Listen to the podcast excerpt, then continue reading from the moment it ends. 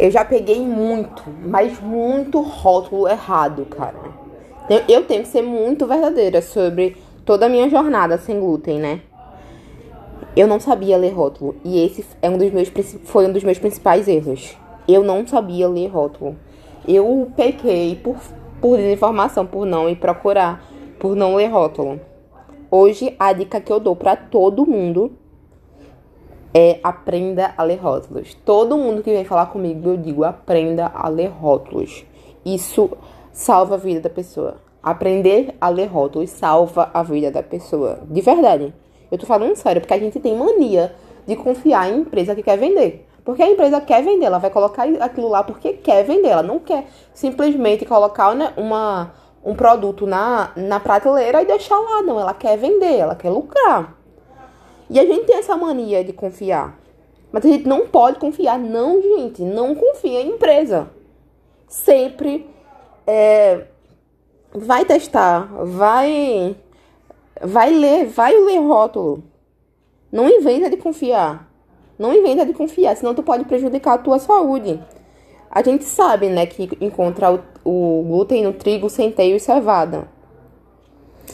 É, mas se tu encontra um rótulo que diz assim, não contém glúten, mas pode conter traços de centeio, cevada e aveia. Como é que fica? Esse pode conter aí. Como é que fica? Porque para o celíaco pode conter, hoje eu sei que o pode conter já quer dizer que contém. Então o rótulo a gente já, já considera como errado. Mas esse pode conter aí. No começo eu comia. Eu comia e passava muito mal. No começo era uma coisa muito louca, realmente, porque eu não sabia muito bem se aquilo estava certo ou não. Se era o erro de rotulagem não contém ou o pode conter.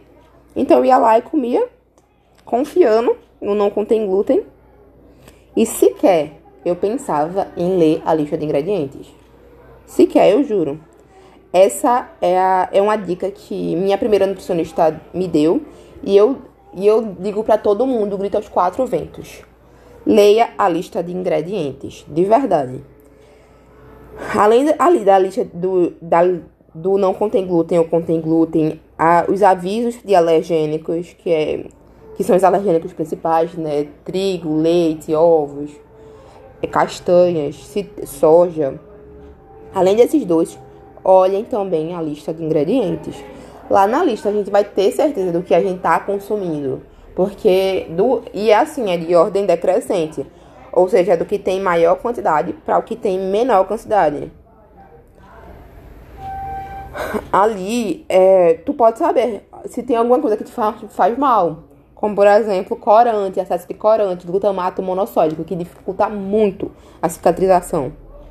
E assim, várias outras coisas. Ah, mas isso eu tô falando de empresa grande, isso nem falando, nem entrei no mérito das igrejas, das, das empresas pequenas ainda. Tô falando de, de empresa grande. Que eu já peguei rótulo de salgadinho, juro, de salgadinho, que dizia assim: pode, é, pode não contém glúten, mas pode conter traço de trigo. Eu fiquei uns 10 minutos tentando decifrar aquilo não sabia muito bem se tinha ou não tinha. Até que eu fiz, eu não vou comer. Isso já foi um pouquinho depois, né? Que eu ficava, tem ou não tem? Porque no começo eu comia. Eu comia. Mas depois eu vi que não tava dando certo, não tava melhorando. E, e quando eu vi essas coisas assim, essa, esses rótulos ambíguos, eu não comia. Mas assim, eu já peguei outro rótulo errado que dizia não contém glúten, só dizia isso. Mas quando eu fui ler a lista de ingredientes, qual era o segundo ingrediente da lista? Trigo. O rótulo era claramente um atentado contra a vida do celíaco. Uma coisa que todo mundo tem que entender, não sei se tu sabe sobre isso, é que a legislação do glúten, a gente tem uma lei específica sobre o contém ou não contém glúten, que é é para a pessoa celíaca, é, para, é sobre a doença celíaca. Eu esqueci o número da lei, mas a gente chama de lei do glúten, é popularmente conhecida como lei do glúten e está em vigor desde 2003, ou seja, faz anos que está em vigor. que diz que o não contém glúten ou contém glúten na, na embalagem, quer dizer, é uma medida preventiva para a doença celíaca. Ou seja, para os celíacos. Para a doença celíaca. Não é para povo fit, o povo que quer emagrecer. Não é para povo low carb. Não é para intolerantes à lactose. É para pessoa celíaca.